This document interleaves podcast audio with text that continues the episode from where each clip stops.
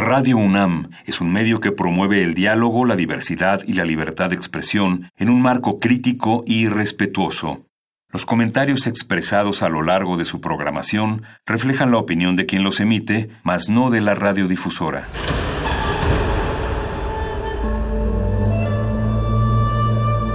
Un templo para la apreciación del ser mediante el sonido. mediante el sonido. Para nosotros. El sol sale durante la noche. Nuestros gritos llevan la mesura del silencio. Y el descontento está lleno de baile y risas. A todo, incluso a nosotros, nos resistimos. La universidad Ustedes y nosotros somos de Resistencia modulada. Atención, tengan mucho cuidado. Primero empiezan con las rodillas, después los cubrebocas. Óiganme bien, por favor. Mirad al campo, cuidado con el... No hay nada de qué preocuparse. No hay nada que debas pensar. Todo está bien. Nada está mal. Si te mueves, te expones. El mundo exterior no debe preocuparte. Todo va a estar bien. Resistencia modulada 5G. Bienvenidos al nuevo orden radiofónico.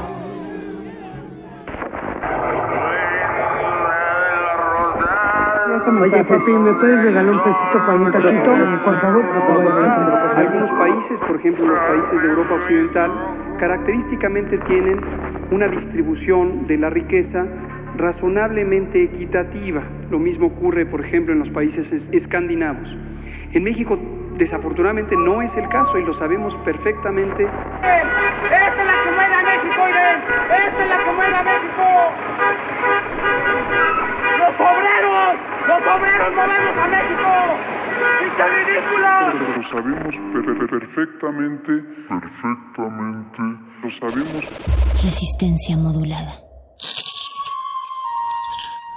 Es momento de alimentar nuestro espíritu con páginas. Las letras son la botana del alma.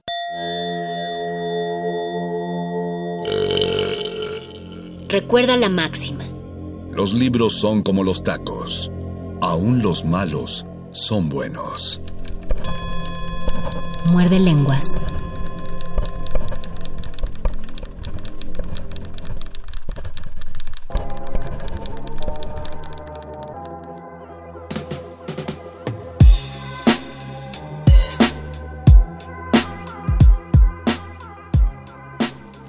Muerde lenguas. Muerde lenguas. Muerde lenguas.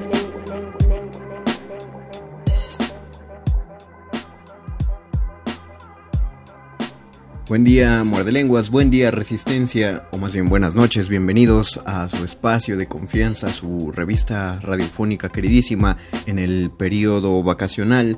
Los saluda el Mago Conde a nombre de mi compañero Luis Flores del Mal y les doy la bienvenida a no solo a Resistencia Modulada, sino al muerde lenguas, letras, taquitos y polémica en la literatura a propósito de si Debe evaluarse una obra a partir de la biografía de un autor, si ésta se puede separar o ésta debe tomarse en cuenta para evaluar si el autor es bueno o no. Eh, ¿Por qué elegimos este tema hoy? Ah, perdón, antes de entrar en materia, quiero saludar a quien sea que eh, haya hecho la operación técnica el día de hoy. Eh, no sé quién es, puesto que este programa es grabado, como ha sido desde hace unos dos meses aproximadamente. También saludo a Oscar el Voice que ha hecho la producción de este programa y a toda la resistencia que, que sigue aguantando desde sus pequeñas trincheras hogareñas en pues en una prolongación de cuarentena. La verdad no sé cómo está el panorama en el momento que esto suena porque yo estoy grabando esto casi un mes antes de que salga al aire, así que sería interesante ver que, cómo, cómo se transforma eh, esta situación a lo largo del próximo mes, pero podemos discutirlo a través de redes sociales, Facebook Resistencia Modulada, Twitter arroba R Modulada para que me digan, ah, te equivocaste o, tenías razón o, todo sigue igual o no, si ya mejoró o empeoró el panorama, esperemos que mejore. Eh, y esperemos que los que tengan que seguir en casa todavía hasta estas alturas, pues todavía puedan guardar debidamente su cuarentena. No, creo que ya al momento en el que esto sale ya no habrá tal cosa como una cuarentena, pero sí habrá que seguir eh, con las medidas de, sana distancia todavía por muchos meses más. Así que protéjanse y ahora sí entremos en materia. ¿Por qué, tocar este tema que no es, no es precisamente novedoso? Ya se ha eh, tratado desde hace un par de años, dos, tres años, que empezó a hablarse acerca de las agresiones de los autores, de los autores hombres dentro del mundo literario, esta pregunta eterna de por qué hay tan pocas mujeres, eh, tan pocos nombres femeninos en relación a los hombres masculinos. Van a decir, no, pues autoras hay muchísimas, sí, pero en relación a los nombres masculinos que hay dentro de la literatura, ¿por qué se da este fenómeno? Eh, no faltará quien diga que es porque no tantas mujeres sobresalían. Eh, probablemente yo, yo no creo que haya una mujer excesivamente buena que no haya superado las barreras del tiempo y que si las conocemos ahora es porque eran tremendamente buenas, pero ahí habría que preguntarnos por qué a tan pocas mujeres se les, eh, se les permitió, tuvieron la facilidad de desarrollar a tal grado su, eh, su talento en la escritura. Eh, a, partir de un par de años se empezó a hacer señalamientos en contra de autores más que consagrados, autores masculinos más que conocidos y respetados sobre todo, eh, idolatrados por la comunidad de las letras, que decían eh, pues que no eran precisamente peritas en dulce, es decir, como, como escritores y quizá en cierto aspecto... Mm, pues quizá no tan humanista, eran unos genios, resulta que como personas tenían grandes conflictos por mucho tiempo, eh, esos conflictos pues nunca han sido ignorados más bien, pero por mucho tiempo esos conflictos eran romantizados, se pensaba, ah pues claro, son, arma, son almas torturadas, eh, hombres que no saben manejar los pensamientos de su cabeza y entonces explotan, o claro que tienen que ser eh, misóginos o, o misantrópicos o violentos incluso, incluso alcohólicos porque no pueden con, con todos los dilemas que llevan en su cabeza. Y suena muy bonito y todavía cuando lo digo creo que suena apasionante el tema de las mentes atormentadas pero tenemos que reconocer que, que una mente que funciona bajo esa tónica no es precisamente una mente sana. Eh, voy a sonar muy cursi pero no es una mente feliz. Muchos dirán que bueno quién busca la felicidad no cuando cuando tiene la genialidad pero el problema es eso, porque, porque pasamos por normal una situación que es tan desagradable para la persona que la vive. Eh, ¿Por qué no, no aspirar a, curar esos demonios de una manera que no tenga nada que ver con, una botella de alcohol o con el fumar un opioide? No sé. Eh, por supuesto, el mensaje de la UNAM siempre va a ser el alejarnos de ese tipo de sustancias, pero desde un punto de vista realista, eh, yo me atrevería a decir que siempre es mejor disfrutar esa clase de cosas porque uno está de buen humor que porque uno tenga que, el, eh, que ahogar el mal humor que tiene, en una opinión muy personal. Entonces, eh, eso escaló, estos señalamientos que se hicieron contra estos autores consagrados escalaron, porque al, empezar a derribarse los mitos acerca de, del modo en que vivían estos, estos escritores y al empezar a cuestionarse si, si debía evaluarse su existencia como algo eh, bueno, bueno, definitivamente es benéfico, ¿no? Desde el punto de vista cultural, eh, literario principalmente, pero si debíamos considerarlos así de sagrados, así de intocables, de puros, de impolutos, eh, si teníamos que considerar que su vida solo debía eh, partir de su obra y que no debíamos analizar ninguno de los aspectos que, que vivieron, bueno, pues empieza a volverse una cosa, un asunto puntilloso, ¿no? Rasposo. Uno diría, ¿por qué eh, una obra, por más buena que sea, por qué debería esa obra opacar las acciones eh, negativas que esta persona pudo cometer durante su vida, ¿no? Eh, sus acciones cotidianas. Y, les digo que esta cosa escaló de modo que no solo se empezó a apuntar a los autores consagrados, sino que eh, los dedos se empezaron a voltear hacia los autores contemporáneos. Y surge, más o menos por los mismos años, y estoy hablando de 2017-2018, se empieza a señalar el Me Too. Eh, el hashtag MeToo fue eh, utilizado por mujeres de todos los ámbitos. empezó de manera creo que empezó de manera cultural, eh, la verdad desconozco bien si primero fue en campos académicos eh, o, científicos o fue de plano al artístico. Creo, creo recordar que empezó con las actrices que habían recibido eh, propuestas nada decorosas de parte de productores solamente para escalar en sus carreras, independientemente de que tuvieran que aceptar esto o no el simple ofrecimiento es la ofensa. Eh, muchos salieron, eh, saltaron y dijeron, ah, bueno, sí, se quejan de que, de que se les ofreció eso, pero ¿cuántas no aceptaron? Eh, ese no es el cuestionamiento que deberíamos hacernos. El cuestionamiento es, en primer lugar, por qué se les ofreció esto y por qué este tipo de ofrecimientos es la manera más segura en la que una mujer puede escalar dentro de, de un ambiente tan voraz como es el cine y, nos enteramos que no se construye el cine, la academia está llena de esto, el mundo literario, el mundo del arte está tristemente lleno de, estas cuestiones, ¿no?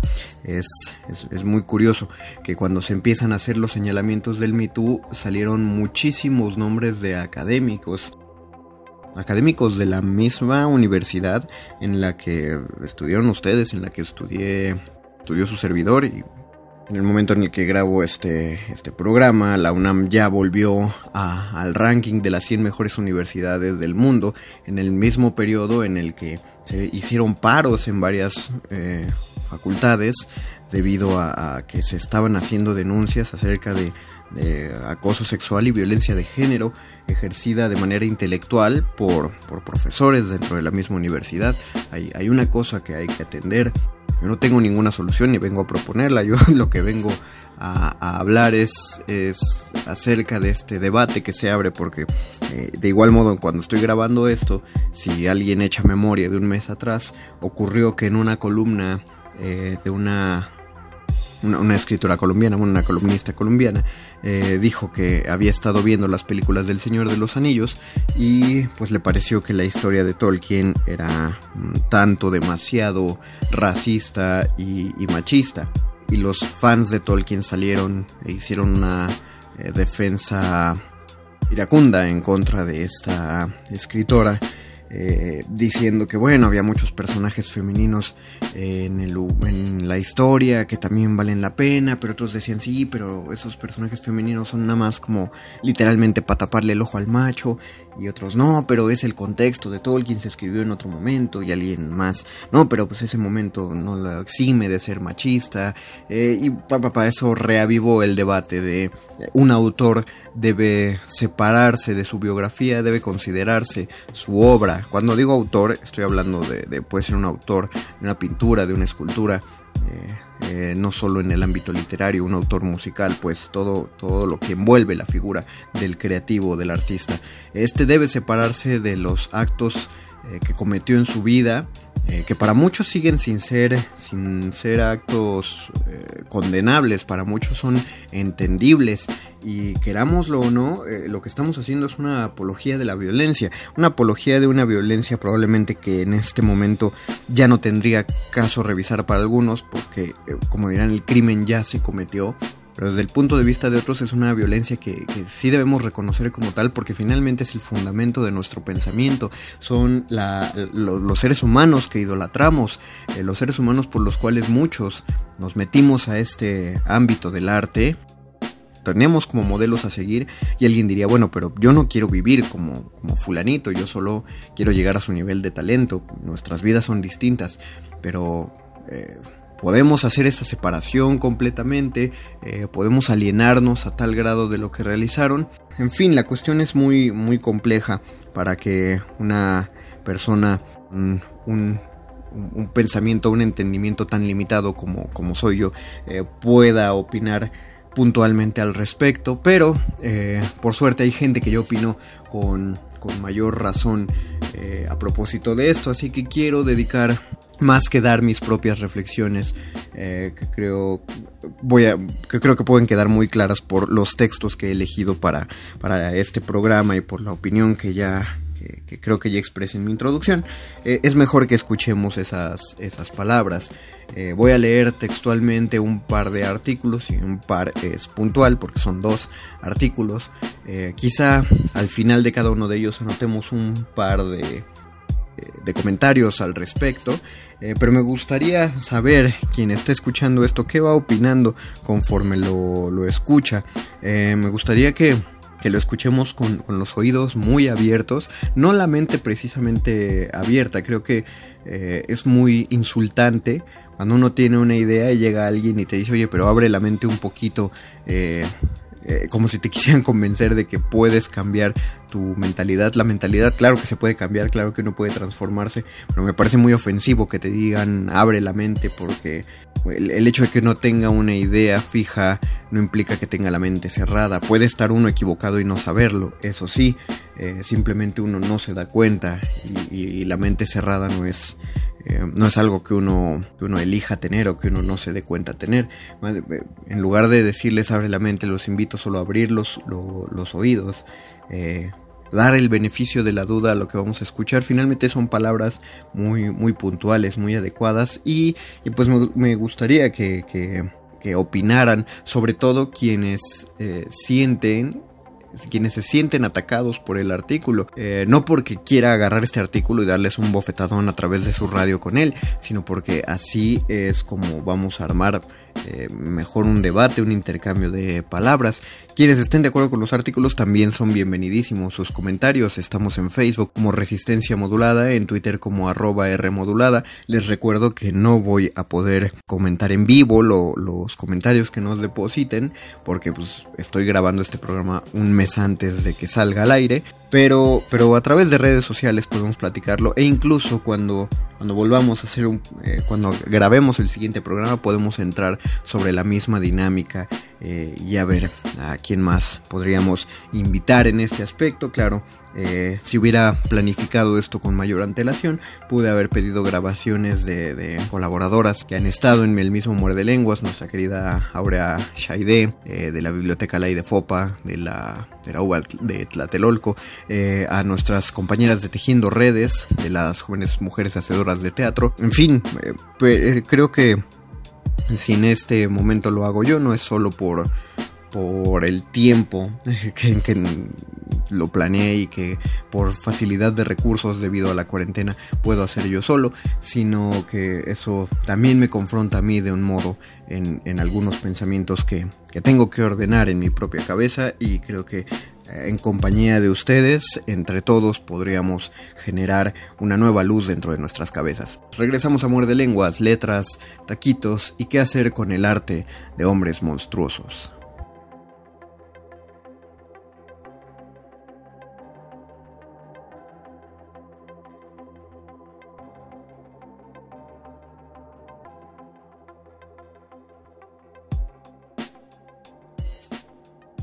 Muerde lenguas. Muerde lenguas. Muerde lenguas.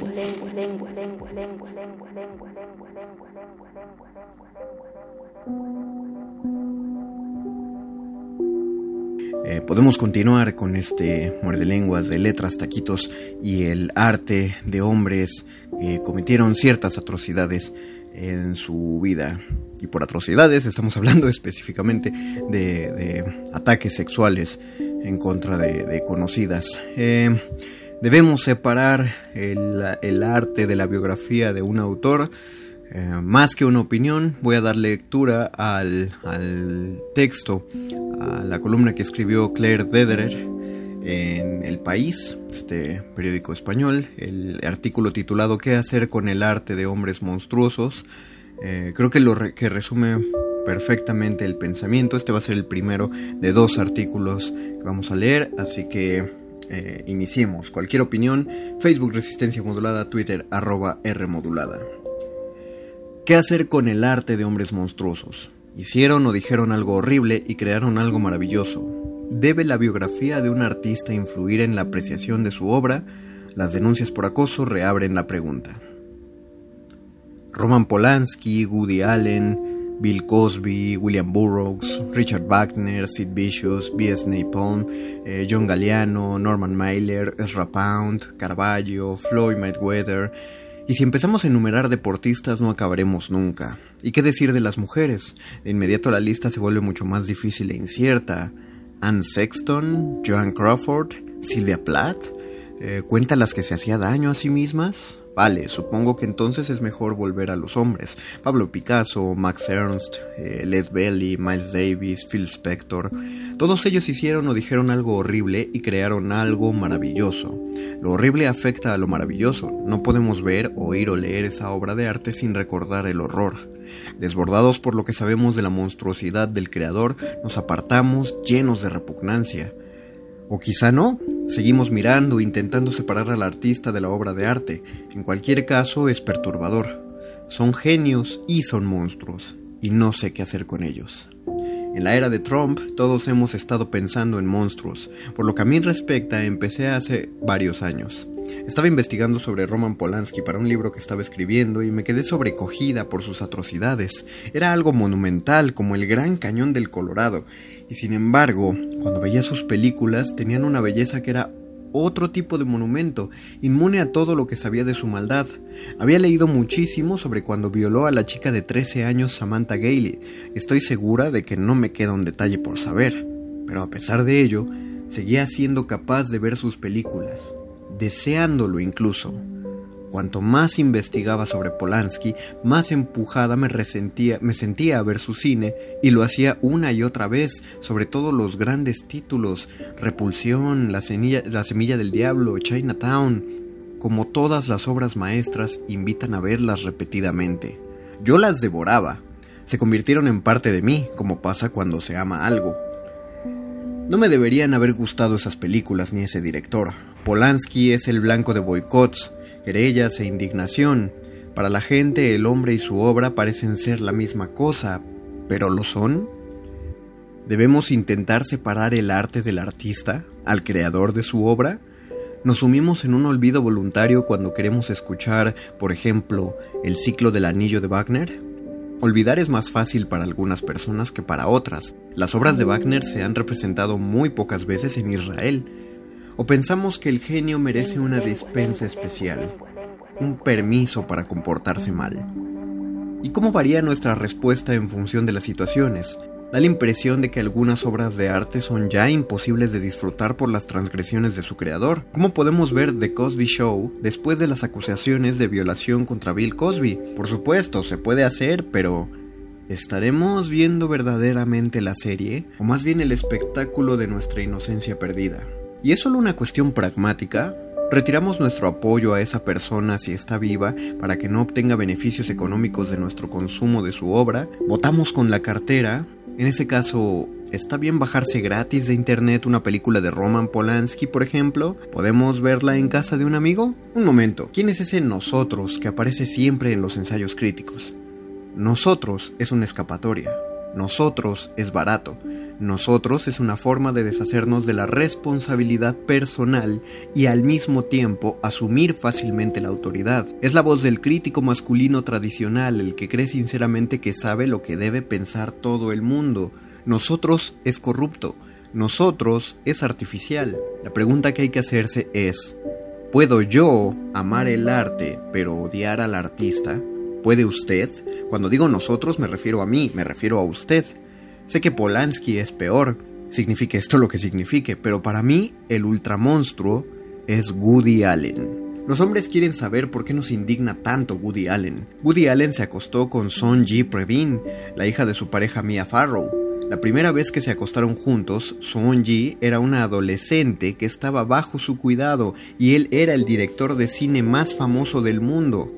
La relación sexual con Soon-ji me afectó como una traición personal. Cuando era joven, yo me sentía como Woody Allen. Intuía o creía que él me representaba en la pantalla. Era yo. Ese es uno de los aspectos peculiares de su talento, su capacidad para suplantar al espectador. La identificación era aún más intensa por su personaje habitual, flaco como un niño, bajito como un niño, confuso ante un mundo frío e incomprensible como antes Chaplin. Sentía una afinidad con él superior a la normal entre una niña y un cineasta adulto. De una manera algo absurda, me parecía que era mío. Siempre le había considerado uno de nosotros, los indefensos. A partir de Ji, me pareció un depredador. Mi reacción no era lógica, era emocional. Una tarde lluviosa de la primavera de 2017 me dejé caer en el sofá del cuarto de estar y cometí un acto transgresor. No el que están ustedes pensando. Lo que hice fue contratar Amy Hall en el servicio a la carta de mi televisor. Fue fácil. Me limité a darle al botón de OK en mi enorme mando y luego me dediqué a rebuscar galletas en un paquete mientras aparecían los títulos de crédito. Como acto transgresor, fue bastante modesto. Había visto la película al menos una docena de veces, pero volvió a cautivarme. Annie Hall es una comedia ingeniosa, como un terzo paso de baile de Fred Astaire, un globo lleno de helio que tensa la cuerda que lo sujeta. Es una historia de amor para gente que no cree en el amor. Annie y Albi se unen, se distancian, vuelven a unirse y se separan definitivamente. Su relación no ha tenido sentido en ningún momento y, al mismo tiempo, ha merecido la pena. El estribillo de Annie, la la la, es el principio que rige la aventura, colección de sílabas sin sentido que dan feliz expresión al existencialismo de Allen. La la la significa no importa nada. Significa vamos a divertirnos mientras nos estrellamos. Significa se nos van a romper los corazones. ¿A qué es una juerga? Annie Hall es el mejor film cómico del siglo XX, mejor que La fiera de mi niña, mejor incluso que Shack, porque reconoce el incontenible nihilismo que acecha dentro de toda comedia y además es muy divertido. Ver a Annie Hall es sentir por un instante que una pertenece a la humanidad, sentirse casi asaltada por ese sentimiento de pertenencia, esa conexión inventada que puede ser más bella incluso que el amor, y eso es lo que llamamos verdadero arte, por si no lo sabían. Yo no siempre me siento conectada con la humanidad. Es un placer poco frecuente y tengo que renunciar a él solo porque Woody Allen se portó mal. No me parece justo. Cuando le mencioné a mi amiga Sara que estaba escribiendo sobre Woody Allen, me dijo que había visto en su barrio una biblioteca de intercambio que estaba hasta arriba de libros escritos por y sobre él. Nos reímos al imaginar a algún furioso aficionado, seguramente una mujer, que había decidido que no podía soportar seguir teniendo esos libros en su casa y los había llevado todos a la biblioteca. Y entonces Sara dijo en tono nostálgico, yo no sé dónde poner todo lo que siento sobre Woody Allen. Exacto. También le conté que estaba escribiendo sobre Allen a otra amiga muy inteligente. Yo tengo muchas opiniones sobre Woody Allen, exclamó entusiasmada. Estábamos bebiendo una copa de vino en el porche de su casa y la luz de la tarde le iluminaba el rostro. Estoy furiosa con él. Ya estaba cabreada con él por lo de Sonji y entonces llegó lo de... ¿cómo se llama? Dylan. Llegaron las acusaciones de Dylan y la reacción tan desdeñosa que tuvo. Y detesto cómo habla sobre Sonji, siempre diciendo que gracias a él tiene una vida más plena. Esto creo que es lo que nos sucede a muchos cuando pensamos en la obra de genios monstruosos. Nos decimos que tenemos pensamientos éticos cuando en realidad lo que tenemos son sentimientos morales. Ponemos palabras alrededor de esos sentimientos y lo llamamos opiniones. Lo que hizo Woody Allen estuvo muy mal, y los sentimientos nacen de un lugar más elemental que los pensamientos. El hecho era que me sentía disgustada por la historia de Woody y Ji. No estaba pensando, estaba sintiendo. Me sentía personalmente ofendida. Si quieren emociones complicadas, vean Manhattan. Como muchas personas, muchas que, muchas mujeres, muchas madres, muchas que fueron niñas, muchas personas con sentimientos morales, He pasado años sin ser capaz de ver Manhattan. Hace unos meses, cuando empecé a pensar en Woody Allen como monstruo, vi prácticamente todas las demás películas que ha dirigido antes de afrontar que en algún momento tendría que ver Manhattan. Y ese día llegó. Me senté en el bonito sofá de mi cómodo cuarto de estar mientras se celebraba el juicio a Bill Cosby. Era junio de 2017. Mi marido, que tiene un don para el dramatismo discreto, me sugirió que alternara entre el juicio y la película para construir una especie de metarrelato de la monstruosidad. Pero su austero sentido noreuropeo del espectáculo no sirvió de nada porque no retransmitieron el juicio de Cosby. Aún así, estaba celebrándose. El ambiente ese verano era de enorme malestar cundía un sentimiento general de que algo no estaba bien. Las gentes, y al decir gentes me refiero a las mujeres, estaban agitadas e insatisfechas. Entraban en la calle, se miraban, negaban con la cabeza y se alejaban en silencio. Las mujeres estaban hartas organizaron una manifestación gigantesca del hartazgo, empezaron a comunicarse por Facebook y Twitter, a hacer largas marchas indignadas, a dar dinero a organizaciones de derechos civiles, a preguntarse por qué sus parejas y sus hijos no fregaban más los platos. Empezaron a darse cuenta de que el paradigma de los platos era odioso, empezaron a radicalizarse pese a que no tenían tiempo de ser radicales. Arlie Hochschild publicó The Second Shift, la doble jornada, en 1989 y en 2017 las mujeres empezaron a descubrir que esa mierda era más verdad que nunca. Un par de meses después surgieron las acusaciones contra Harvey Weinstein y con ellas el desbordamiento de la campaña Me Too. Como escribí cuando era adolescente en mi diario, en estos momentos no tengo una gran opinión de los hombres. En el verano de 2017 seguía sin tenerla y otras muchas mujeres tampoco la tenían. Muchos hombres tampoco se sentían muy bien sobre otros hombres, incluso los patriarcas estaban hartos del patriarcado. A pesar de toda esta bola masticada de opiniones, sentimientos y rabia, tenía la determinación de al menos intentar acercarme a Manhattan con la mente abierta, Después de todo, mucha gente piensa que es la obra maestra de Allen y yo estaba dispuesta a dejarme conquistar. Y me conquistó con los títulos de crédito en blanco y negro, con los saltos temporales editados a la perfección, casi cómicamente para coincidir con los acordes triunfales de Rhapsody in Blue. Momentos después, cortamos a un plano de Isaac, el personaje de Allen, de escena con sus amigos Jale, ¿Jale? ¿De verdad? ¿Estás de coña? Y su mujer Emily, Está también la acompañante de Allen, una estudiante de 17 años llamada Tracy, a la que interpreta Mariel Hemingway.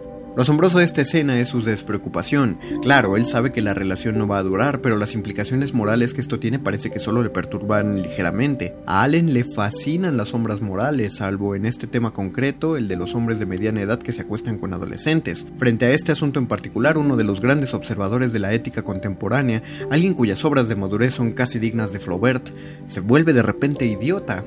En el instituto, hasta las chicas más feas son guapas. Esta frase me la dijo una vez un profesor. El rostro de Tracy, que es el de Mariel, está hecho de planos cubiertos que recuerdan a los pioneros, los campos de trigo y el sol. Es una chica de Idaho al fin y al cabo. Para Allen, Tracy tiene una bondad y una pureza que las mujeres adultas de la película no pueden tener jamás. Tracy es sabia, tal como la ha escrito Allen, pero a diferencia de los adultos, está milagrosamente libre de cualquier neurosis. Heidegger utilizaba los conceptos de Dasein y Vorhandensein, Dasein significa la presencia consciente, una entidad consciente de su mortalidad. Por ejemplo, los personajes de todas las películas de Woody Allen salvo Tracy. Vorhandensein, por el contrario, es un ser que existe en sí mismo, simplemente es como un objeto o un animal. O Tracy, la joven es gloriosa sin necesidad de hacer nada, inerte como un objeto. Vorhandensein, como las grandes estrellas del cine clásico, es un rostro, e Isaac lo deja claro en su letanía de motivos para vivir. Groucho Marx y Willie Mays, las increíbles peras y manzanas de Cézanne, los cangrejos de Sam's Goose y, ah sí, el rostro de Tracy. Al ver la película por primera vez desde hacía décadas, me sorprendió lo mucho que la lista de Isaac se parece a una nota de Facebook. Las mujeres adultas de Manhattan son frágiles y demasiado conscientes de la muerte, lo saben todo. Una mujer que piensa está atrapada, alejada del cuerpo, de la belleza, de la propia vida. En mi opinión, el momento más significativo de la película es una frase que dice una mujer muy elegante en tono quejumbroso durante un cóctel. Por fin he tenido un orgasmo y mi médico me ha dicho que era de los malos. La divertida respuesta de Isaac, que era de los malos, nunca he tenido uno de los malos, jamás. El peor mío dio en la Diana. Todas las mujeres que ven la película saben que el estúpido es el médico, no la mujer. Pero Woody, Isaac, no lo ve así. Si una mujer es capaz de pensar, no puede tener un orgasmo. Si puede tener un orgasmo, no es capaz de pensar. Me costó terminar de ver Manhattan, tardé un par de sesiones. Mencioné en las redes sociales esa dificultad para ver Manhattan en ese momento de Trump. Confiaba fervientemente en que fuera un momento. Manhattan es una obra maestra. He terminado contigo, Claire respondió un escritor a quien no conozco personalmente. Este escritor había soportado varios pronunciamientos míos de lo más escandalosos, incluidos algunos sobre mi deseo de ejecutar y trocear a la mitad masculina de la humanidad, al estilo de Valery Solanas. Sin embargo, cuando confesé que me sentía incómoda viendo Manhattan, creo que dije que la película me había dado un poco de náuseas, salió furioso a decirme que me borraba y no pensaba dialogar conmigo nunca más. Había fallado en lo que él consideraba que era mi deber, en la capacidad de superar mi moralina y mis tonterías, mis emociones, y hacer el trabajo de apreciación del genio. Pero ¿quién se mostró más emocional en esta situación? Fue él quien salió furioso de la habitación virtual. En los meses sucesivos repetí esta conversación con muchos hombres listos y tontos. Tienes que juzgar Manhattan por su estética, decían todos. Otro escritor y yo lo discutimos una noche mientras cenábamos. Fue como una obra de teatro. Escritora. Mm, no se sostiene. Escritor con brusquedad. ¿A qué te refieres? Ella. Bueno, parece todo un poco displicente. A Isaac no le preocupa que ella esté en el instituto. Él. No, no, no. Le preocupa muchísimo. Ella. Hace bromas al respecto, pero no le preocupa tanto. Él. Estás pensando en Ji. Estás dejando que esto te influya a la hora de ver la película. Creía que eras más seria. Ella. Me parece siniestra por méritos propios, aunque no supiera nada de Ji. Él. Tienes que olvidarte, tienes que juzgarla solo por sus valores estéticos. Ella. ¿Y qué le da esa calidad estética, objetivamente? El escritor dice algo sobre equilibrio y elegancia que suena muy inteligente. Me gustaría que la escritora hubiera sido capaz de dar la puntilla, pero no fue así. No estaba segura de sí misma. Creo que Manhattan y su historia pro chica anti-mujer sería inquietante incluso aunque nunca hubieran aterrizado el huracán Sonji, pero no lo podemos saber. Y ahí está la clave del asunto. La película de Louis C.K. I Love You, Daddy, el relato tiene un padre que trata de evitar que su hija adolescente se líe con un hombre mayor. Va a tener una suerte similar. Será imposible verla como algo ajeno al mal comportamiento sexual de Louis C.K., si es que alguna vez llega a verse. Por el momento se ha parado la distribución y no se va a estrenar. Una gran obra de arte nos provoca sentimientos, y sin embargo, cuando digo que Manhattan me provoca náuseas, un hombre me responde, no, ese sentimiento no, estás teniendo el sentimiento equivocado, y habla con autoridad, Manhattan es una obra maestra. Pero ¿quién lo dice?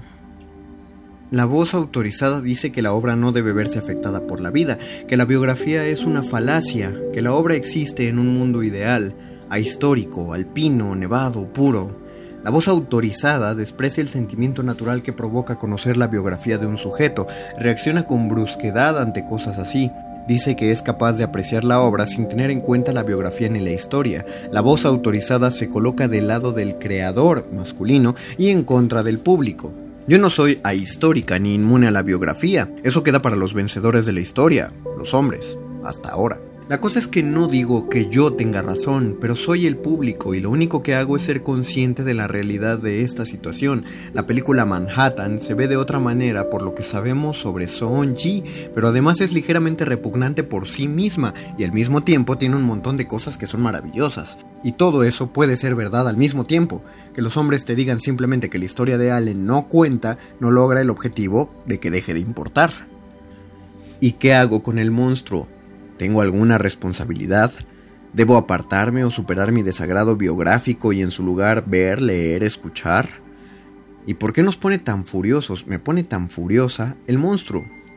El público palpita con el drama de las denuncias contra los monstruos, se da media vuelta y jura que nunca más verá una película de Kevin Spacey. Quizá los sentimientos del público son puros, justos y sinceros, pero también puede estar pasando otra cosa. Cuando tienes un sentimiento moral, estás satisfecho contigo mismo, colocas tus emociones en un lecho de lenguaje ético y te admiras por hacerlo. Nos regimos por las emociones, unas emociones que rodeamos del lenguaje.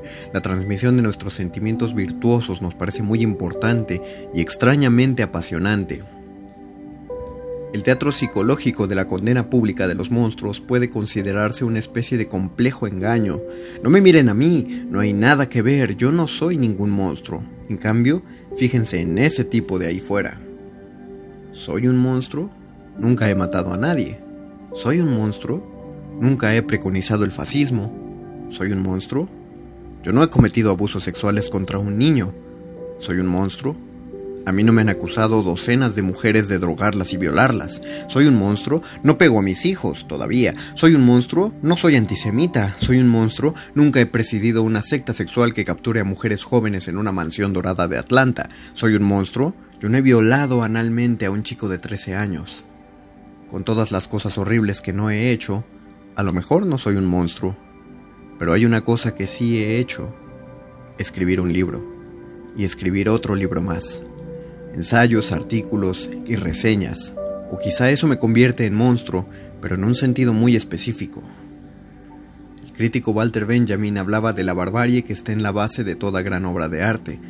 Mis obras no son precisamente grandes, pero me pregunto, quizá en la base de toda pequeña obra de arte hay un poco de barbarie, una pizca.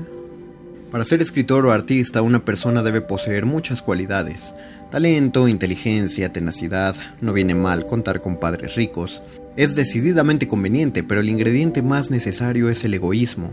Un libro está hecho de pequeños egoísmos, el egoísmo de cerrar la puerta a la familia, el egoísmo de ignorar el cochecito que aguarda en el pasillo, el egoísmo de olvidarse del mundo real para crear otro distinto, el egoísmo de robar historias a personas de carne y hueso, el egoísmo de reservar lo mejor de uno mismo para ese amante anónimo y sin rostro, el lector el egoísmo de decir lo que uno tiene que decir. Me pregunto si soy suficientemente monstruosa. Soy consciente de mis fallos como escritora, conozco la lista al detalle, y lo peor son los fallos que sé que no conozco.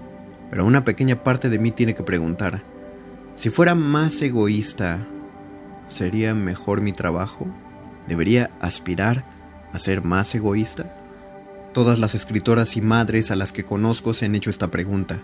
Ninguna lo dice en voz alta, pero puedo oír cómo lo piensan es casi ensordecedor. ¿Acaso una identidad corta fatalmente la otra? ¿Mi trabajo me hace ser una madre peor? ¿Eso es lo que te preguntas todo el tiempo? Pero también me pregunto, ¿la maternidad me hace ser peor escritora? Esta pregunta es un poco más incómoda. Las escritoras que conozco sueñan con ser más monstruosas, lo dicen medio en broma, ojalá tuviera una esposa. ¿Qué quiere decir eso? Quiere decir que sueñan con abandonar los cuidados cotidianos para practicar los sacramentos egoístas que exige el arte. Y si no soy suficientemente monstruosa. En cierto modo llevo años preguntándoselo a un par de amigos escritores a los que considero magníficos. Les envío correos llenos de simpatía, pero en los que en realidad siempre estoy intentando saber cuánto tienes de egoísta, o para decirlo de otro modo, cómo de egoísta debo ser para ser tan buena artista como tú. Las mujeres hacemos lo que hay que hacer para escribir o crear arte, a veces nos sentimos monstruosas y otros se apresuran a calificarnos como tales. La pareja de Hemingway, la escritora Martha Gellhorn, no pensaba que el artista tuviera que ser un monstruo, pensaba que el monstruo necesitaba convertirse en artista. Un hombre debe ser un genio inmenso para compensar el hecho de ser una persona tan abominable. Supongo que sabía de lo que hablaba. Lo que dice es que alguien que es verdaderamente horrible se siente arrastrado a ser un genio para compensar al mundo por todas las cosas espantosas que le va a hacer. En cierto modo es una revisión feminista de toda la historia del arte, una historia que ella, con una sola frase ácida y brillante, convierte en una alegoría moral de compensación. En cualquier caso, queda preguntas por responder. ¿Qué hacemos con los monstruos? ¿Podemos y debemos amar sus obras? Todos los artistas ambiciosos son monstruos. Y en voz muy baja, ¿soy un monstruo? Claire Dederer. ¿Qué hacer con el arte de hombres monstruosos? Muerde lenguas. Muerde lenguas. Muerde lenguas. Uh, probablemente esperaban que el artículo de Claire Dederer diera una respuesta firme a una búsqueda que decimos genuinamente qué debo hacer con este tipo de arte. Pero eso es lo, fascinante del artículo de Dederer. Nos hace reflexionar en lugar de darnos una respuesta. Eh, porque contrario a lo que muchos creen, o al menos por lo que he entendido, eh, las cuestiones acerca de la nueva masculinidad no se deben a la definición, a una nueva definición, sino a una serie de dudas que tenemos que empezar a plantearnos. Eh, y para complementar esto, el segundo artículo que voy a leer es de parte de una voz de casa, eh, de, parte del departamento de guion de Radio UNAM. Si hay, con el perdón de todos los demás eh, compañeros de guion en el departamento de producción, pero si hay dos guionistas que son excelentes en nuestra querida estación, esas son eh, mi querida amiga Ana Salazar, que le mando un saludo, y Tania Jaramillo, una eh, reciente inclusión al equipo de Radio UNAM, reciente por, por este año. eh, pero que también es, escribe fuera de Radio UNAM y en la revista cultural Altura Desprendida hace un par de, meses ya Tania Jaramillo publicó un artículo titulado Monstruo de dos cabezas, artista y criminal, el cual le he pedido el favor eh, si puedo leerlo y obviamente me ha dicho que sí, por eso lo voy a leer. Si alguien lo quiere buscar para leerlo eh, de, buena voz, les repito, busquen Altura Desprendida, es una revista cultural en desprendida.com. El artículo se publicó a principios de mayo y bueno, voy a dar lectura para, para su reflexión. Monstruo de dos cabezas, artista y criminal, por Tania Jaramillo. En enero de 2018 el país publicó ¿Qué hacer con el arte de hombres monstruosos? Una pregunta que quienes presumimos de disfrutar el arte deberíamos hacernos. La problemática detrás no puede explicarse ya con la teoría formalista o estructuralista, debe reconfigurarse tal como lo ha hecho la sociedad, al punto de no poder ignorar una cierta incomodidad y no saber qué hacer con ella. La nota escrita por Claire Dederer está llena de buenas intenciones. En ella se expresa una suerte de remordimiento por disfrutar del cine de Woody Allen, quien fue acusado de violación, también se ofrece a sí misma una disculpa. Tal vez todos seamos monstruos, o tenemos algo de monstruoso. Con todo, no creo que debamos excusarnos cada que disfrutamos del arte de hombres monstruosos, en tanto que no debería ser considerado en términos de bueno o malo. En principio hay que acercarnos al concepto de lo monstruoso, que es esencialmente jurídico. La historia ha dejado claro que hay un monstruo donde se violan las leyes del derecho civil o las religiosas. En Los Anormales, Michel Foucault habla de tres tipos de monstruo. El monstruo humano, presente en la sociedad del siglo XVIII, es un ser necesariamente criminal en tanto deforme. Aquel que viola las leyes de la naturaleza viola las leyes de la sociedad. Este monstruo es la anomalía, el mítico que en obras supremas como el hombre elefante o el obsceno pájaro de la noche evidencia la incongruencia de las leyes al reflejar un ser de infinita ternura en un cuerpo amorfo. El segundo monstruo es el incorregible, el que depende y se actualiza según las normas de la familia, la religión, la escuela, el barrio y las instituciones. Es contrario al monstruo humano que es la excepción. El incorregible es corriente, regular en su irregularidad, un monstruo empalidecido y trivializado. Quizá el mayor y más actual ejemplo de este seamos nosotros mismos, quienes a lo mucho nos atrevemos a levantarnos a las 12 del día y nos pasamos horas y horas en una red social. Por último emerge desde un cuarto a solas entre sábanas empapadas y pegajosas el onanista, quien posee el secreto universal, la masturbación. Este personaje terminará por absorber todas las consideradas desviaciones sexuales, con él nacerá una monstruosidad no contra natura, sino moral, la que tiene que ver con la conducta. El individuo anormal del 19 y principios del 20 es hijo de estos tres, el monstruo, el incorregible y el onanista. Estas concepciones de lo monstruoso son, han sido y seguirán siendo formas de poder. Según la sociedad en turno, se definirá a los monstruos a los cuales disciplinar, oprimir. En los inicios de la psiquiatría y la psicología criminal eran el antropófago y el incestuoso los focos de las desviaciones monstruosas. ¿Cómo no? Diremos tal vez. Pero aún dentro de esas dos categorías, el antropófago es el condenable, quizá porque tiene que ver con dañar a otro, asumiendo que no hubo consenso. Pero si hubiera consenso, es crimen monstruoso. Por otro lado, también le ha tocado a la homosexualidad de hombres y mujeres ser motivo de monstruosidad y crimen. A las lesbianas, por ejemplo, en un principio se les juzgaba como hermafroditas, el monstruo contra natura, el híbrido, para luego quemarlas y lanzarlas al viento hechas polvo. En relación con el tema por el que se señala a Woody Allen, el hombre por el que inició la reflexión de Dederer sobre los hombres monstruosos, ¿qué es una violación? La violación no es algo que se enuncie desde la ley, aunque se considere un delito, y se declare ante el mundo la existencia de un monstruo que viola. Es decir, que el violador ha conseguido normalizarse dentro de las sociedades machistas en las que vivimos y todo lo que se ha removido hasta incomodar ha sido por el señalamiento de la víctima, quien levanta la voz para decir, ese hombre es un monstruo, me ha violado. El monstruo adquiere otra dimensión cuando no es la figura de poder quien lo determina. ¿A quién beneficia que se reprima al violador? En primera instancia a las víctimas, que desde luego no son una figura de poder y por tanto no se trata de un monstruo creado para controlar. Tenemos que empezar a hablar de estos monstruos, los que se han negado en pro de algún orden retorcido de la sociedad. Volviendo al arte, ¿por qué ciertas personas no pueden ignorar el sentimiento de incomodidad al leer el libro, escuchar la música, ver el cine, etcétera, del monstruo sin sentir culpa? La incomodidad es querer ignorar y no poder ignorar. Queremos soslayar el crimen de figuras representativas del arte para no negarnos la experiencia estética. ¿Será que la falla está en darle más peso a la obra de arte que al crimen?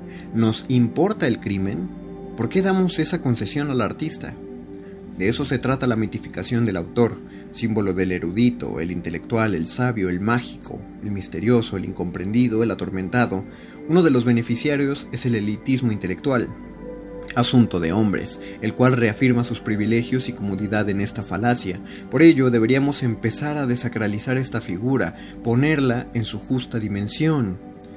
William Burroughs confesó que su novela Queer fue motivada por un acontecimiento que marcó su vida, haber matado a su esposa, y aún más afirma que jamás habría sido un escritor sin la muerte de John.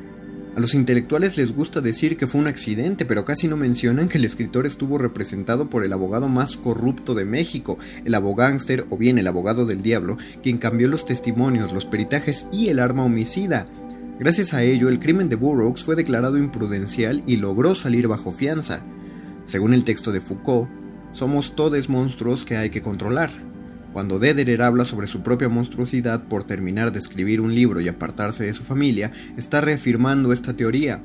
En una sociedad capitalista se espera que las mujeres madres que hacen lo que les gusta o marcan su independencia emocional y económica, en vez de consagrar su vida a la familia, se sientan así, malas, desnaturalizadas, abandona hogares, pues la familia es la institución base por la cual funciona este sistema de explotación y desigualdades. Sin embargo, no hablamos del mismo monstruo cuando nos trasladamos al cineasta Woody Allen ni a todos los que enuncia Dederer. En esta lista el escritor especula sobre cierta monstruosidad de las mujeres artistas. ¿Están en el mismo lugar que esos hombres? No lo están. Las poetas de lo confesional son todo lo que la sociedad juzga como inapropiado. El término confessional poetry surge con el poeta y crítico Theodore Roethke, quien al analizar la poesía de Robert Lowell logra vislumbrar temas de orden personal llevados a una voz íntima en estadios de la vida también íntimos. En este movimiento, que empieza con Lowell, se inscriben poetas como Anne Sexton, Sylvia Plath y John Barryman. Se tocan temas que transgreden las normas de las personas blancas de clase media, se habla sobre infidelidad, homosexualidad, aborto, maltrato intrafamiliar, sobre todo el conflicto con el padre, alcoholismo neurodivergencia, drogadicción, suicidio, etc. Y que la vida y obra de estas poetas, por supuesto, no pueden ser comparables con los actos de opresión que vienen del privilegio.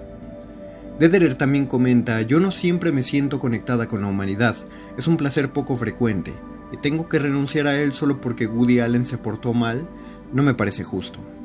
Quizá no sea una cuestión de que alguien se portó mal, sino aceptar que la ley queda corta ante la realidad y que con lo único que contamos ante eso son nuestras posturas críticas, ideológicas y políticas. Si vamos a ver el cine de Woody Allen, y estoy tomando solo un ejemplo, ya sabemos la larga lista, debemos hacerlo así, sin eludir el tema de su crimen, sin intentar separarlo. Si nos incomoda, si sentimos culpa, será parte de la experiencia, lo mismo que volcarnos a una obra de Bukowski será lidiar con el alcohólico golpeador de aliento a ginebra barata. ¿Suena injusto, plano, panfletario? Tal vez nos hemos acostumbrado a buscar siempre el lugar más cómodo. También tenemos la opción de dejar la culpa a un lado sin negar la realidad. Nos está costando asumir que casi todos nuestros artistas son monstruos, no en el sentido de lo creado por la ley en función del control, sino en tanto que nosotros mismos estamos observando que hay monstruos, reflejo de algo más grande, la sociedad de la que somos parte. Pareciera que nos negamos a admitirlo, quizá del mismo modo como causaron temor las pinturas negras cuando Goya expresó la perversidad, la obscenidad y los vicios humanos y fue señalado como hereje, prosaico y diabólico y buscamos algún discurso que nos redima. La experiencia estética que brinda una obra perteneciente a un determinado sujeto no debería ser de mayor importancia al definir su lugar en la sociedad que el propio crimen. Dicha concepción habla de una sociedad que ha aprendido la lógica de la impunidad. Sabemos que entre las pocas cosas que nos salvan dentro de un sistema que lo marchita todo está la poesía, y nos preguntaremos siempre por qué negárnosla.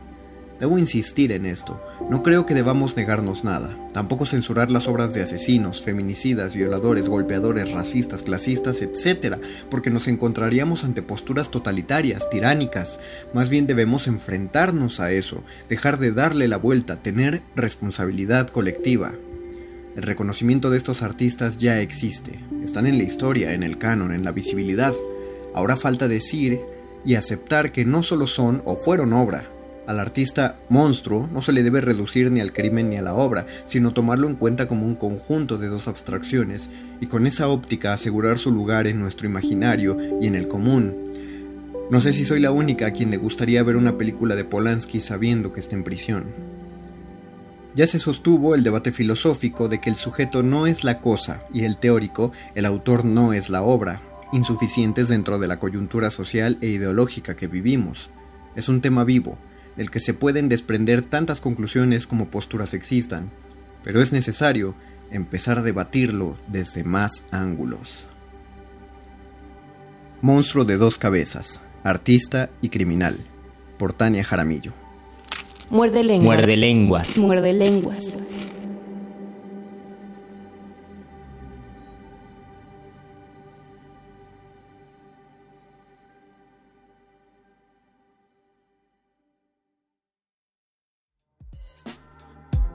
Es todo el tiempo del que disponemos para este muerde lenguas. Nos encantaría saber sus opiniones sobre el tema que se ha tratado en el programa de hoy. Facebook Resistencia Modulada, Twitter arroba R Modulada. A nombre de mi compañero Luis Flores del Mal, agradezco a quien esté en operación técnica de la cabina o a quien programó la computadora para que este programa sonara. A Oscar el Voice por hacer la producción del programa. Y a ti, querida y querido muerde escucha, por sintonizarnos otra noche más en Muerde Lenguas. Volveremos el miércoles con más de su programa favorito de letras.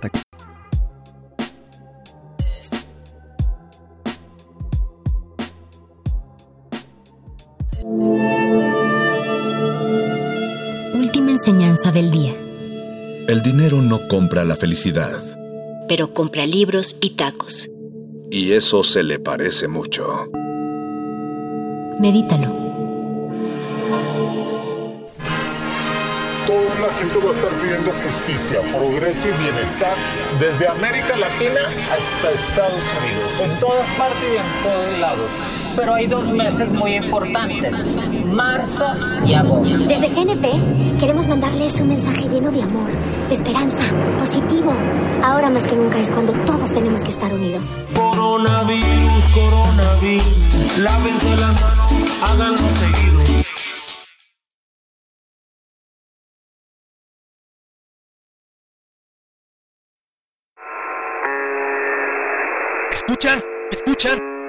Estamos en peligro. No escuchen resistencia modulada.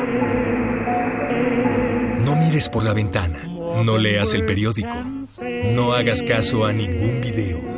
No escuches otra cosa más que resistencia modulada. Ahora en nuestra versión 5G. Bienvenidos al nuevo orden radiofónico.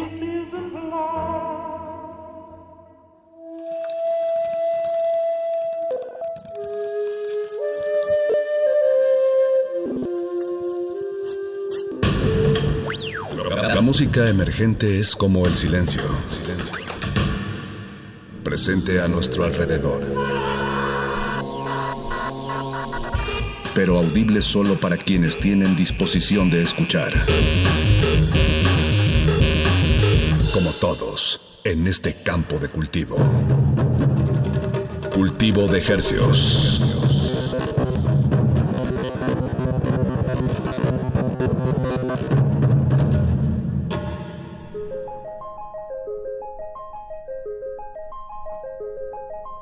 Organismos radioceptibles y audiosensibles, bienvenidos a otra emisión grabada de Cultivo de Hercios. El invernadero musical de resistencia modulada que se atomiza y transmite los lunes y los jueves a las 9 de la noche donde usted nos acompaña y le hacemos llegar la música más fresquecita a través de esta frecuencia. 96.1 de FM, 860 de AM Y llegamos al mundo entero a través de nuestro portal www.resistenciamodulada.com y radio.unam.mx. Radio UNAM XEUN, un verdadero privilegio saludarlos desde estos micrófonos. Su servidor Apache o Raspi. Y su servidor Paco de Pablo. Eh, esperando que se encuentren bien, eso esperamos. Nosotros estamos disfrutando de unas vacaciones extrañas, de hecho, no sé si las estamos disfrutando, no sé qué está pasando. Este, este programa lo grabamos hace ya varias semanas. No podemos acompañarlos eh, en, vivo ni, ni, grabado. Ya no sé qué está pasando. Eh, pero bueno, ya la próxima semana ya estaremos regresando a la entrecomilladísima normalidad. Entonces, o bueno, por lo menos acaban las vacaciones. Entonces ya estaremos de regreso a, a un extraño presente radiofónico, pero sin duda ahí ser mucho más cerca de, todos ustedes allá afuera. Exacto, hoy lunes 20 de julio no sabemos si el mundo ya estalló o si el, Espero que no. el mar se comió una parte de las playas. Bueno, eso tal vez un poquito, un par de centímetros. o si el centro de la Ciudad de México se hundió otros centímetros. Sí, eso también. No sabemos qué está pasando. Pero de aquí hasta las 10 de la noche, lo que sí sabemos que va a pasar en esta frecuencia es que les traemos una retrospectiva de todo lo que hemos estado transmitiendo de cultivo de estrenos en los últimos meses. Entonces, esta noche es un cultivo de extractos. Vamos a, escuchar intervenciones de su servidor y de Paquito de Pablo con música con la música más fresca que estuvo sonando en este contexto pandémico, ya se hace, de, pues, ¿qué será, Paco? ¿De marzo a junio? Sí, así es, de marzo a junio, finales de marzo y, hasta junio. Ese es el resumen que les traemos esta noche. Bueno, digo, esta noche y las dos semanas anteriores y todavía este jueves, ¿no? es un resumen de tres semanas, pero bueno, es mucha música, es fresquecita y cuando regresemos pues tendremos una deuda de ya casi pues de prácticamente todo julio. Uy, vamos a tener mucha música. La economía y el entretenimiento pueden pausar, pero la creación artística esa no para y de verdad Paco, el día que la que no haya música nueva, ahí sí me preocupo. Ahí creo que el mundo literalmente se pararía. Sí, sí, sí, sí. Lo bueno es que eso probablemente no suceda, aunque sea con basura radioactiva, seguiremos haciendo música. Muy bien, bueno, futurismos bastante mm, poco alentadores, pero vámonos con música muy, muy alentadora de aquí hasta las 10 de la noche. Deja, déjese acompañar por, por su radio y su frecuencia de confianza. Y bueno, pues así va de aquí hasta las 10 de la noche. Muchas gracias por su sintonía. Muchas gracias. Cultivo de extractos. Y justo es uno de los grandes, grandes representantes de la música electrónica en México. Hablo de Pepe Mocht. El, uno de los fundadores del, del colectivo Nortec. Del Tijuana Sounds Machine. Ajá, exacto. El colectivo Nortec, Tijuana Sounds Machine. Y bueno, también lo hemos tenido en cabina. Recuerdo digo lo de lo, lo, contemplativo en su música porque recuerdo en la entrevista perfectamente que él nos habla que tiene una casa de playa muy cerca del emblemática la barda que separa a Tijuana de Estados Unidos, de esta barda que llega hasta el océano. Entonces que él tiene una casa ahí cerca y, y bueno, este tema se llama Azul. Entonces, bueno, todos siempre los temas de Pepe Mog como que ya los escucho desde esa visión, como alguien en su estudio. Con una ventana hacia el mar, hacia la frontera. Hacia el Pacífico. Sí, wow. Sí, yo también. Y además su música suele ser, no siempre, pero, pero sí es... Es que no es ambiental estrictamente, pero sí hay mucho espacio. Y este tema, como bien dices, Apache Azul, se acaba de estrenar. Y después de eso escucharemos a Asaf Sánchez con su tema nuevecito también, Das un Heimlich Espero haberlo pronunciado medianamente bien. Eh, mi, alemán, la verdad, no, no está muy, muy pulido. Se muy bien, Paco. Pero bueno, unos momentitos más les damos más detalles. Vamos a escuchar esto. Súbanle a su radio, déjense acompañar. Cultivo de ejercios.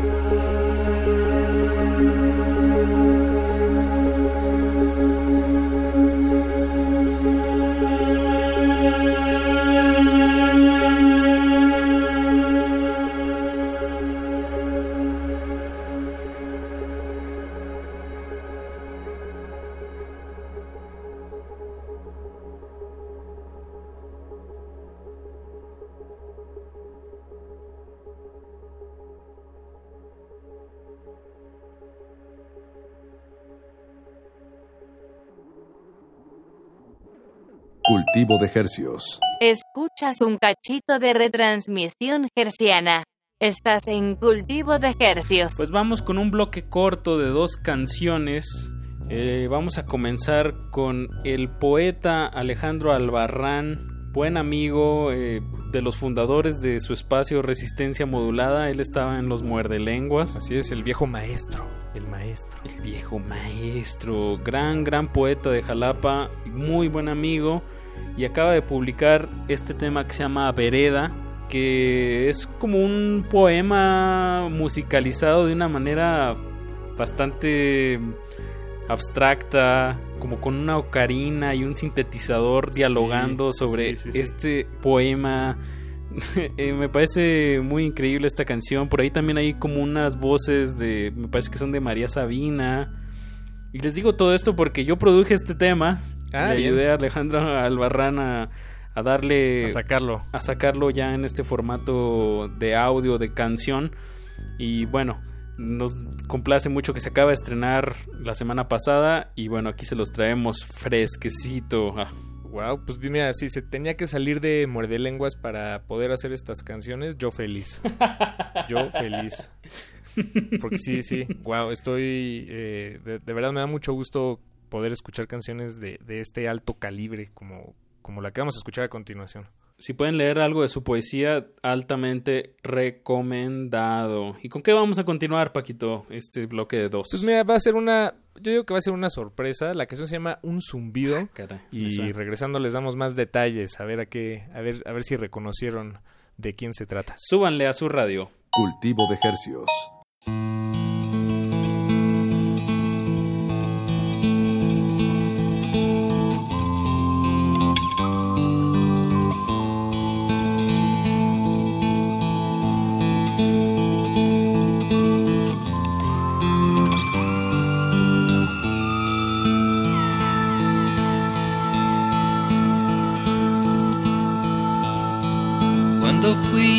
Para el cerro no elegí la carretera.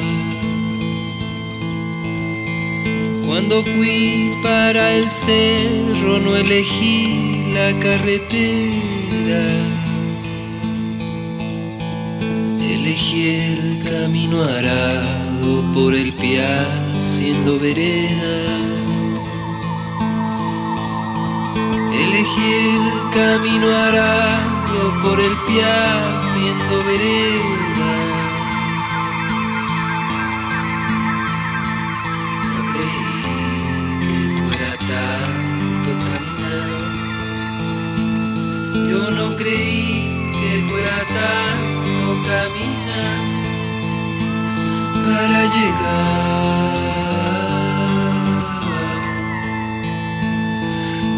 Para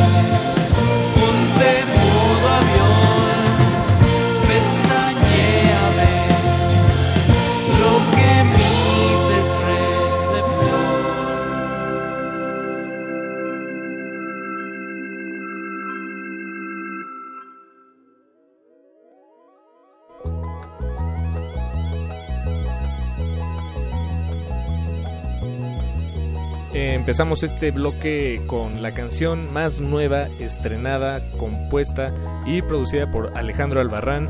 La canción se llama La Vereda. Y después de eso escuchamos una canción también recién estrenada, con pocos días salidas del, salida del horno, que se llama Un Zumbido. Y no sé, Apache, pero yo creo que, yo creo que tú la hiciste. Yo creo que es tuya. Es mi más reciente producción, salió el mero 29 de, mayo, salió al mundo entero y bueno, pues es una, es una balada de recámara que nace de, yo creo que todos hemos estado en esta situación de que ya estamos bien cansados, ya estamos bien cobijaditos y empieza un zancudo a molestarte en el oído. Es una situación tan específica que, que con la que todos nos podemos relacionar, que ya de entrada creo que lo hace una canción increíble. Gracias. todos podemos ahí relacionarnos y, meter un, pie en el agua de, ese tema. Y encontré un paralelismo entre este zumbido y el celular que, que también cuando nos llegan mensajitos vibra. Y es otro de los grandes motivos por los cuales yo me quedo y yo siento que muchas personas nos quedamos en cama hasta, las, hasta altas horas de la noche, desvelados, con insomnio. Y bueno, entonces es un juego entre este, este panorama de, de, estar en tu cuarto con insomnio. jazz. Escúchenlo de 7 a 8 de la noche por esta misma frecuencia. Así es, así es. Panorama del jazz. Pero bueno, ese es un zumbido, Paquito. Muchas gracias a este espacio por sonarlo y, yo contento de poder seguir publicando música y que resuenen estas frecuencias. Y pues ahí están todas las redes arroba Apache o Raspi. ¿Esta canción ya la estabas trabajando desde eh, mucho tiempo atrás? La estaba haciendo en el 2019, puede que finales del 2018. Órale, no, pues bien, enhorabuena, qué bueno que ya, ya salió. Como dices y has dicho en varias ocasiones, Paco, que agarran otro contexto publicarlo en este momento y, me pareció muy adecuado en esta situación que todos estábamos encerrados sacar una, una balada de recámara. Eso, eso bien, enhorabuena querido colega. Gracias Paco. Vamos con más música. Sí, sí. ¿Qué vamos a escuchar ahorita, Pachi? Ahorita los vamos a, nos vamos a ir hacia un lado más, como nos gusta decir en este espacio, rarofónico. Vamos a irnos más hacia la experimentación sonora con dos proyectos eh, hablo de Pandemia Dance Club, que es este proyecto alterno de Malembe. Él es vocalista de Cluster, una banda que ya hemos tenido en, en cabina. En esta ocasión él nos platica que estuvo experimentando una fascinación hacia la AM en específico y que pues se puso a sacar sonidos de ahí y sobre todo sonidos que relacionados con, con la pandemia. Hizo este collage en este EP que, que, lanzó de como Pandemia Dance Club, donde, como digo, usa estos elementos de sampleo de la AM con una electrónica que me resuena un poco como a los noventas, como a Safri Duo. Entonces me parece una combinación bastante interesante, muy, muy experimental. Enhorabuena para para Lemalembe. Saludos fuertes hasta donde probablemente nos esté grabando en este momento en la AM.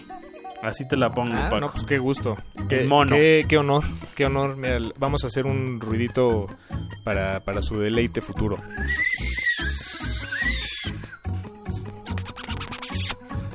saludos, saludos. Con amor para la AM. Sí, saludos monaurales. Y después de eso vamos a escuchar un nuevo tema publicado por Mave Frati en colaboración con Israel Ramírez de Belafonte Sensacional. Entonces, eh, quédense en sintonía y les damos más detalles. En breve nos escuchamos. Cultivo de ejercicios.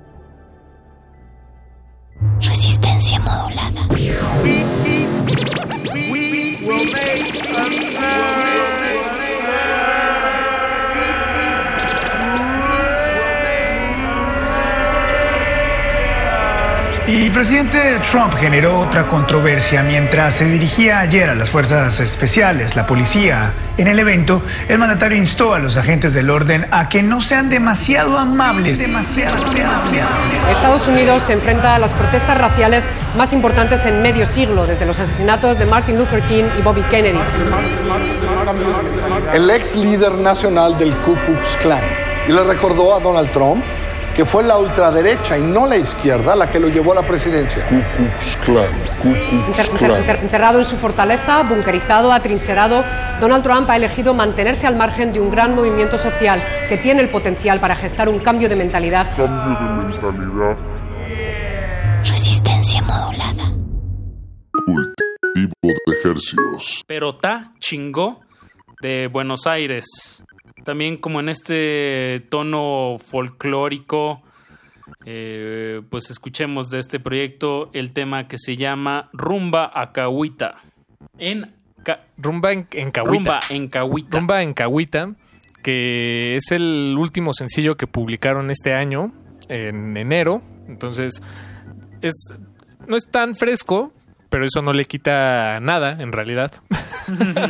Un juego de voces muy dulce, el que van a escuchar a continuación.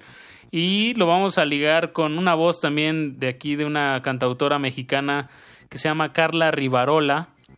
El tema se llama Era la ranchera. Carla Rivarola, que, que ha pasado por un par de metamorfosis en su carrera artística. Ella antes se llamaba su proyecto eh, Iranti y bajo ese nombre publicó eh, su primer disco, si no, me, si no me equivoco. Y creo que ahora ya más bien decidió adoptar su, su nombre verdadero y único nombre, Carla Rivarola. Como artístico. Y presentarse al mundo con este proyecto.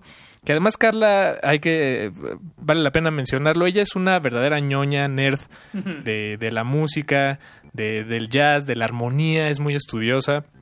Eh, también sé que en algún pasado ella, de hecho, devoraba música de progresivo, rock progresivo, jazz. Sí, sí, se nota en sus, en sus composiciones. Sí, totalmente. Y, pero, pero su carrera musical personal, pues la ha llevado por otros, a explorar otros caminos. Y en febrero sacó este tema, era La Ranchera, que pues ya es otro, otra cosa completamente distinta a lo que podemos escuchar en sus primeros discos. Es lindo y orgánico ver cómo los proyectos van evolucionando en, en propuesta y sonido y que no se queden siempre en lo mismo, ¿no? No, no se trata de hacer fórmulas y, y, ver que si funcionan o no, sino más bien ir, ir creciendo con, con tu música y este es el caso de arroba aplica Aplicar la rivarola, así es su Instagram. Aplicar la rivarola, sí, pues hay que aplicarla.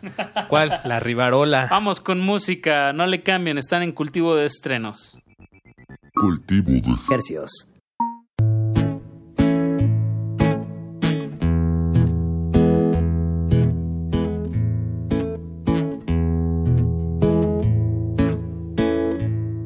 One day I've been to a festival. Me and my melodious band, they were having bacchanal. They were happy to see the Calypsonian, yeah. One day I've been to a festival. Me and my melodious band, they were having bacchanal. They were happy to see the Calypsonian. Someone is playing the tumba. Someone is singing melodiously, but anyone did a rumba, and they begged me to bring them a melody, and I'm singing, oh yeah, mi rumba, mi rumba, mi rumba, mi rumba de cahuita, mi rumba chiquitita, pero baila la rumba, oh, oye mi rumba,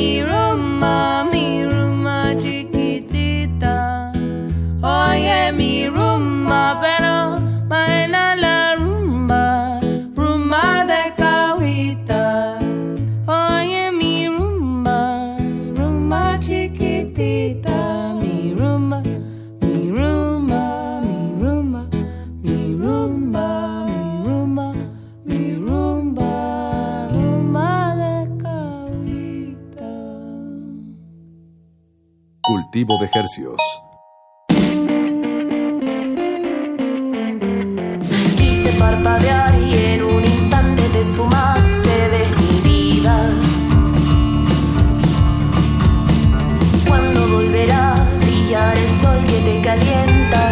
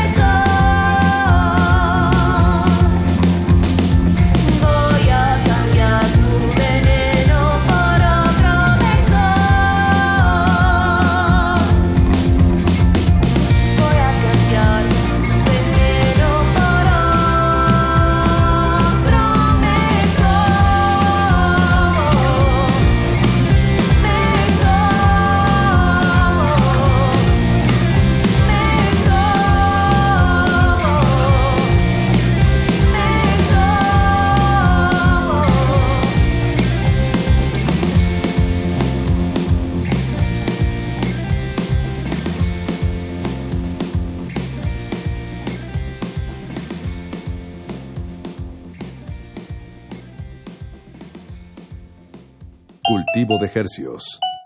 Cultivo de Hercios. Y pues bueno, ahora nos vamos un poco más hacia la pista de baile, Paquito. Espero que hayas boleado bien tus zapatos. Yo siempre. Traigas bien planchadita tu camiseta.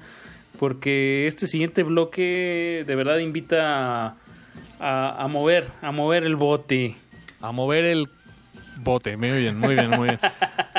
Vamos a arrancar con, con este tema que es una colaboración entre el productor francés Don Brans, Don, Don Brans, se escribe, Don Brance se escribe, pero se pronuncia Don Brans, supongo, y el productor mexicano Buffy, eh, que este tema se llama AMLO.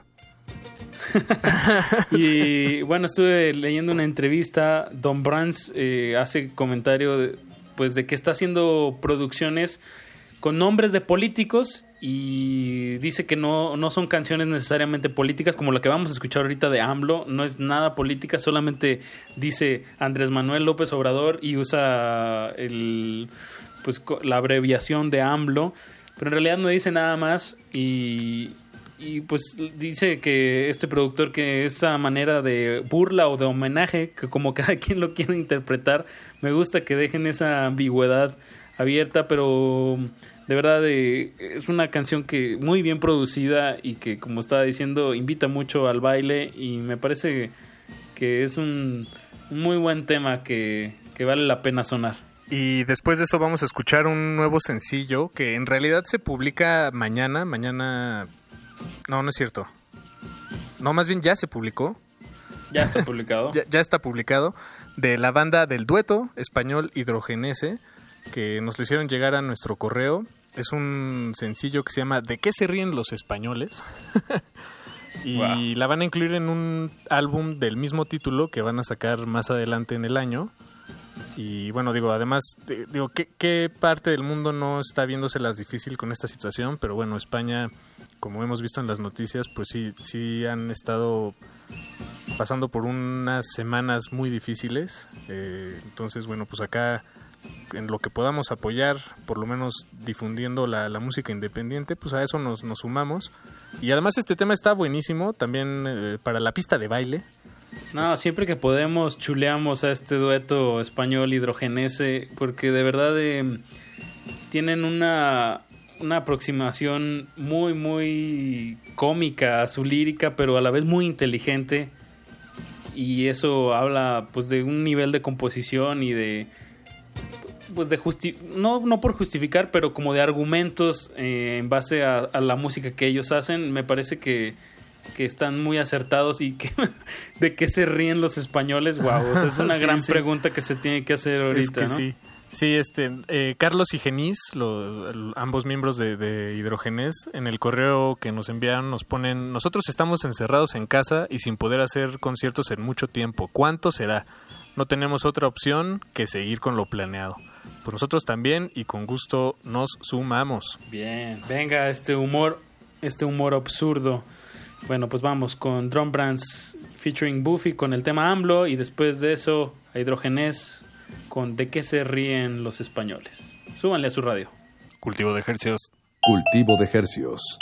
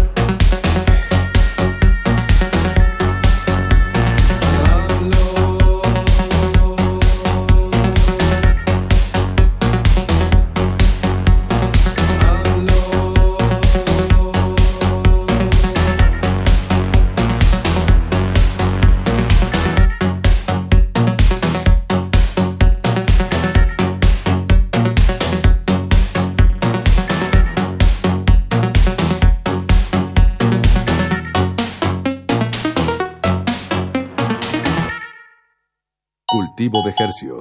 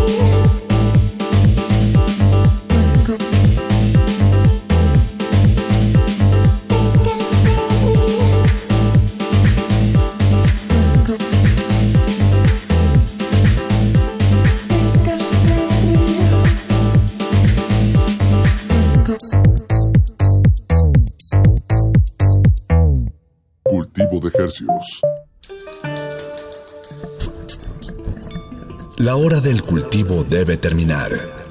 Así, el sonido podrá florecer.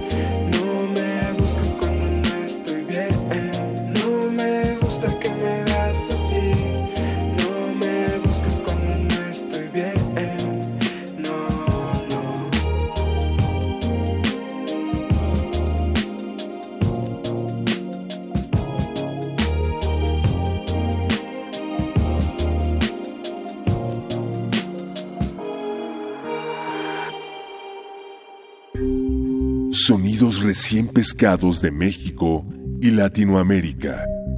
Ultramarinos.